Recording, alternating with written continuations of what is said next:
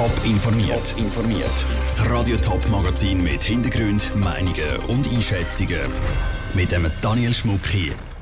Wie abhängig die Schweizer Kantone von der EU sind und ob der internationale Frauentag bald auch in der Schweiz zum Viertig werden könnte. Das sind zwei von den Themen im Top informiert. Auf der ganzen Welt sind heute Demonstrationen und Aktionen zum Internationalen Frauentag. Berlin hat den Tag neu zum Viertig erklärt und Spanien gibt den Frauen frei. Anders in der Schweiz. Da wird zwar über den Frauentag geredet und es gibt einzelne Aktionen. Sonst ist aber nicht viel zu spüren. Ob der 8. März bald auch in der Schweiz ein Viertig sein könnte und was das den Frauen bringen würde, im Beitrag von Elena Oberholzer. Wenn es um einen Viertag am Internationalen Frauentag geht, dann hat die Präsidentin von der JUSO, Tamara Funicello, eine klare Meinung. Es braucht definitiv einen.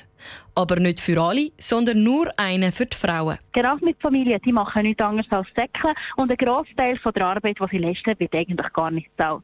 Die Lohnsummenunterschiede zwischen Männern und Frauen betragen heute in der Schweiz 108 Milliarden pro Jahr. Das ist so viel Geld. Das ist Geld, das den Frauen nicht bezahlt wird, obwohl wir bezahlte Arbeit genau gleich lang leisten wie die Männer. Mit dem zusätzlichen freien Tag will sie die Lohnungleichheit zwischen Frauen und Männern kompensieren. Darum finden sie ein Viertig für alle, wie es in Berlin ist, auch nicht sinnvoll. Um diese Ungleichheit aufzuzeigen, haben zum Beispiel die Frauen in der Berner Stadtverwaltung seit dem Jahr am 8. März frei. Ganz andere Meinung ist Doris Fiala, Präsidentin der FDP Frauen. Frauen brauchen keinen zusätzlichen Tag, um die Ungleichheit zu ändern, sondern es brauche mehr Frauen in der Politik, die dann etwas verändern können. Es muss um mehr Gleichstellung gehen im Beruf, in der Politik, aber eben auch für eine bessere Vereinbarkeit von Familie. Darum muss es darum gehen, nicht, dass ich einen Tag mehr frei habe, sondern dass wir wirklich aktiv etwas tun, dass die Gleichstellung der Frau noch mehr eine Realität wird auf allen Ebenen. Am heutigen Frauentag demonstrieren weltweit Hunderttausende von Leuten für die Gleichberechtigung der Frauen. Die Gewerkschaft Unia hat zum Beispiel in Zürich die Strassennamen, die Männernamen haben, in Frauennamen umgetauft. Elena Oberholzer hat berichtet. Appenzell Innerrhoden ist von allen Schweizer Kantonen am wenigsten abhängig von der EU. Das zeigt eine neue Studie von Avenir Suisse. Appenzell Ausserrhoden dagegen ist auf Platz 7.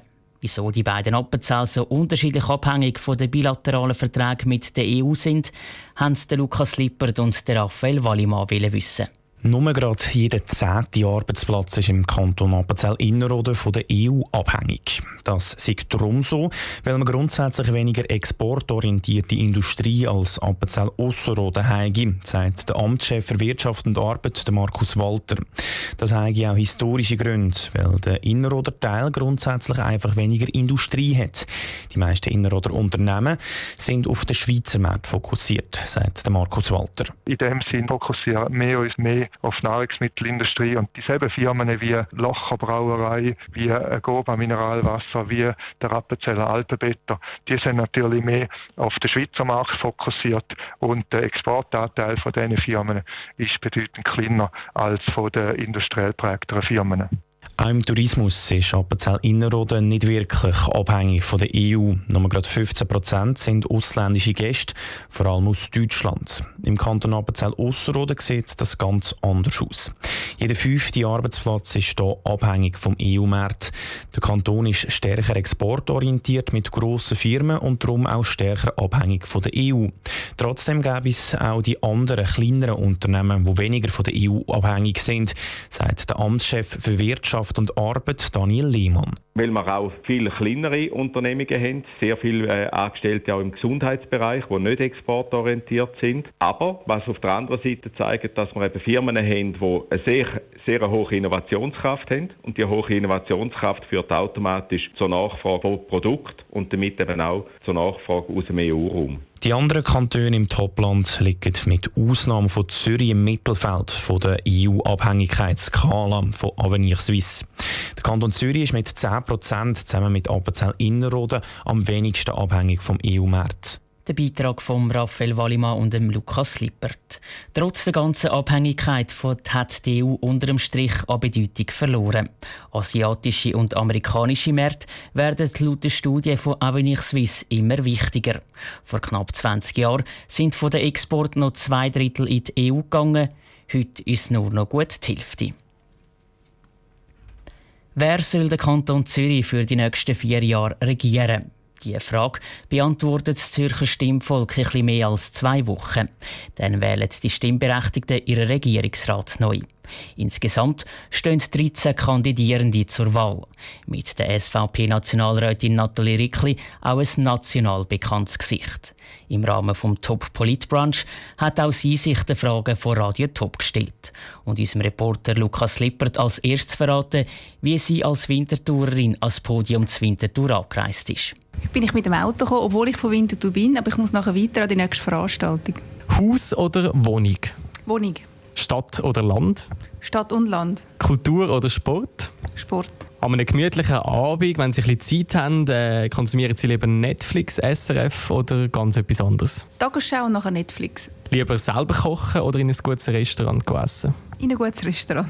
Was sagen Sie einem Jugendlichen, der auf der Straße gegen den Klimawandel protestiert? Was machen Sie konkret? Ich würde dem Schüler zuerst sagen, dass es nicht so schlimm ist, wie sie meinen. Im Gegenteil, wir machen schon sehr viel, namentlich im Kanton Zürich. Da sind wir vorbildlich, was äh, die Umweltpolitik betrifft. Man muss einfach mal umschauen, was wir für ein schönes Land haben, für einen schönen Kanton und dass man vor allem auch selber Verantwortung übernehmen soll. Was sagen Sie Leute, die Angst um ihren Job haben wegen der Digitalisierung? Die Angst ist berechtigt. Nicht nur das ist aber der Grund, sondern auch die Zuwanderung. Also viele Ü50 verlieren ihre Stelle, weil man dann einen jüngeren Ausländer einstellt. Das ist ein Problem. Da sind auch die Unternehmungen gefragt. Das äh, ist auch eine soziale Verantwortung. Und ich bin überzeugt, wir müssen gute Rahmenbedingungen schaffen, dass wir Arbeitsplätze schaffen können. Und das machen die Firmen, namentlich auch KMU, weil das gibt den Leuten soziale Sicherheit.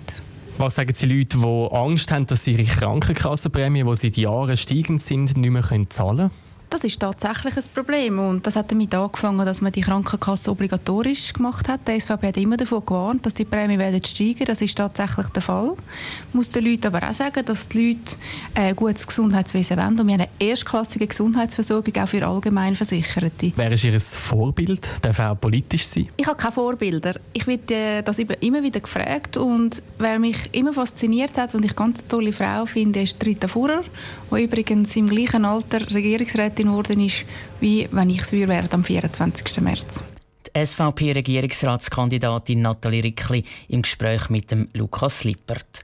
Alle Interviews mit den 13 Kandidierenden für den Zürcher Regierungsrat gibt es auf toponline.ch zum Nachlesen. Gewählt wird am 24. März. Top informiert, auch als Podcast. Mehr Informationen gibt es auf toponline.ch.